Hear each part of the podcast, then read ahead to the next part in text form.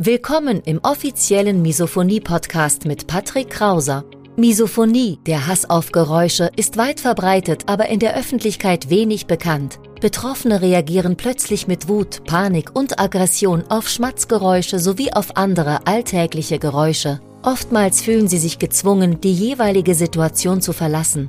Dein Gastgeber und Wegbegleiter Patrick ist selbst betroffen und hat es geschafft, einige seiner Trigger abzumildern und manche sogar zu löschen.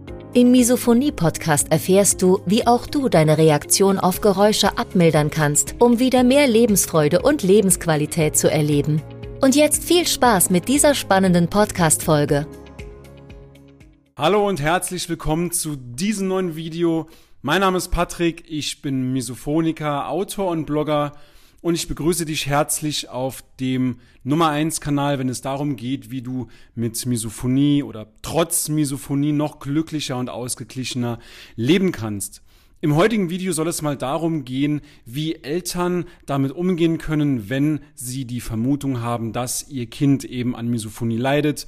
Wir werden uns verschiedene Anzeichen anschauen und auch natürlich Lösungswege erklären, wie du als Elternteil damit umgehen kannst.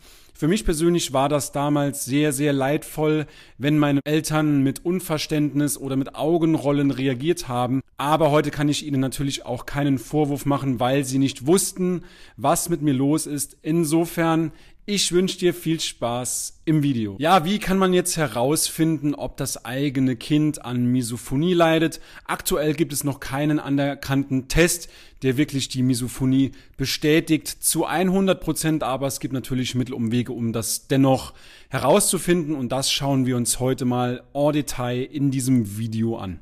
Wie bereits im Intro angesprochen, meine Eltern wussten eben damals nicht, warum ich so auf die Geräusche reagiere, wie ich reagiere und das ging mir natürlich genauso. Ich dachte, es wäre ein schlechter Charakterzug, ich hätte eine schlechte Persönlichkeit, meine schlechte Laune und meine launische Art wären normal in Anführungszeichen. Insofern, heute sind wir natürlich einige Jahre weiter und können uns entsprechend kommunizieren, mitteilen beziehungsweise können auch etwas gegen die Umstände zu Hause tun und proaktiv für eine Besserung sorgen. Gerade für Kinder ist es natürlich auch sehr anspruchsvoll in der Schule beziehungsweise auch im fortgeschrittenen Alter an der Universität. Es ist sehr, sehr anspruchsvoll, dort mit der Misophonie zu leben, umzugehen und eben nicht getriggert zu werden, um sich eben auf den Stoff in der Schule beziehungsweise auch auf der Universität zu konzentrieren. Ich habe das Video heute in drei Teile aufgegliedert. Wir schauen uns zunächst die fünf Anzeichen an, wie du herausfinden kannst, ob dein Kind an Misophonie leidet.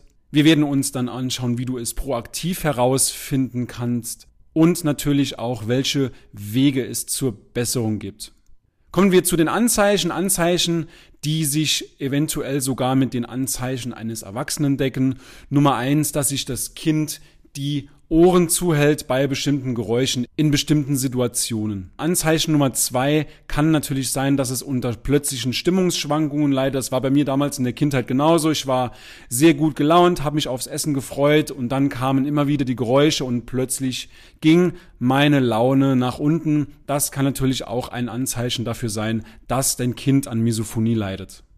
Nummer drei, das Kind könnte das Anzeichen zeigen, dass es mit einem Weinen auf bestimmte Geräusche reagiert. Also wenn dir in der Vergangenheit mal aufgefallen ist, dass das Kind mit Weinen auf bestimmte Geräusche reagiert hat, sei es beim Essen oder auch abends beim TV-Abend, wo auch immer, wenn das Kind auf bestimmte Geräusche mit einem Weinen reagiert, das könnte ein Anzeichen dafür sein, dass es eben an Misophonie leidet.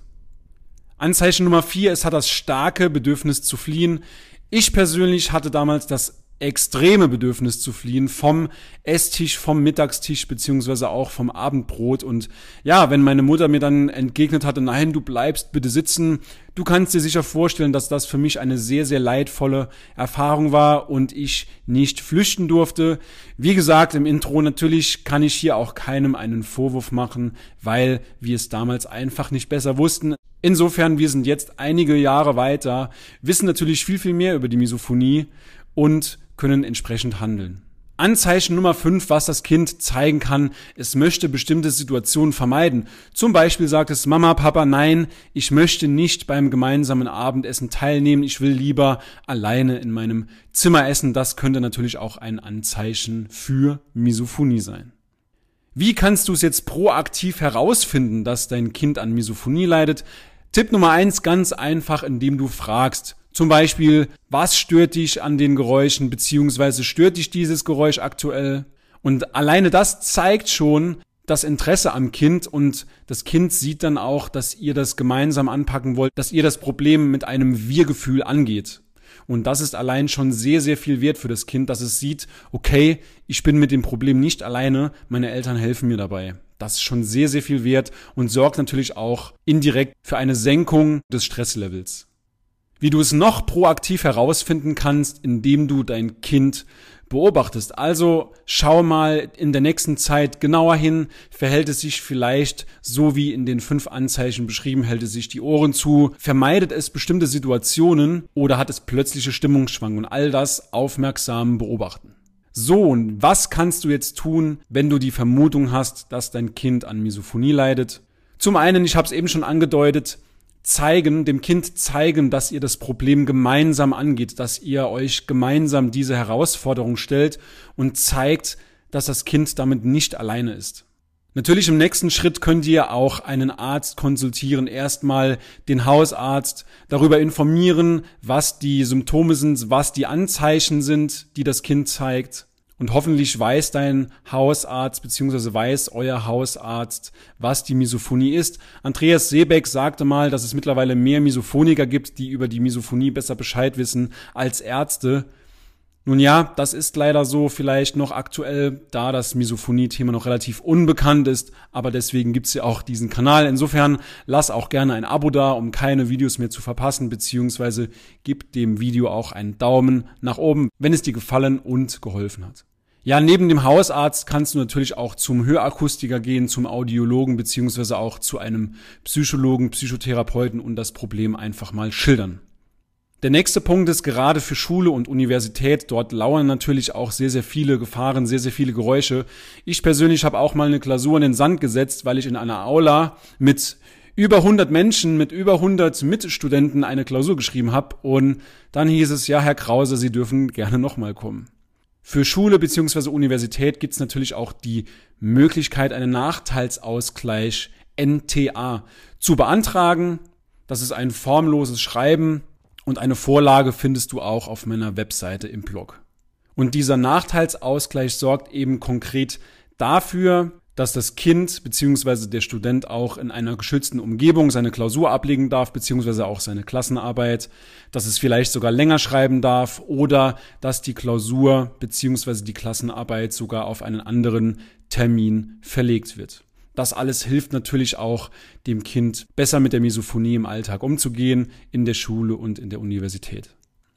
Des Weiteren lohnt sich natürlich auch ein Gespräch mit dem Klassenlehrer beziehungsweise mit dem Vertrauenslehrer der Stufe, dass derjenige darüber Bescheid weiß, dass eben das Kind unter Umständen auf bestimmte Geräusche reagieren kann, dass dem Kind vor allem auch erlaubt wird zu flüchten. Und ein weiterer Tipp ist dem Kind auch zu sagen, okay, es ist okay, wenn du flüchtest, weil, wie wir alle mittlerweile wissen, dass die direkte Konfrontation ohne Schutz ohne einen gewissen gesunden Rahmen, dass das die Misophonie nur noch schlimmer macht. Insofern Flüchten ist auf jeden Fall erlaubt und wichtig. In der Videobeschreibung findest du noch einen Ratgeber verlinkt, der nennt sich Familienproblem Misophonie. Der ist kostenlos für dich verfügbar und du kommst, sobald du auf den Link klickst, auf eine Bestellseite und dort kannst du dann den Ratgeber kostenlos im PDF-Format runterladen. Dort sind viele, viele weitere Tipps, wie man das tägliche Leben, das tägliche Zusammenleben zu Hause mit der Familie noch verbessern kann, wie sich Angehörige und natürlich auch der Misophoniker schützen können, um eine bessere Atmosphäre zu Hause zu haben und natürlich auch die Lebensqualität zu steigern. In diesem Sinne, wenn dir das Video gefallen hat und geholfen hat, dann lass auch gerne ein Abo da, beziehungsweise einen Daumen nach oben da. Ich wünsche dir alles Gute und wir sehen uns nächsten Sonntag an gewohnter Stelle. Bis dann, dein Patrick. Ciao, ciao.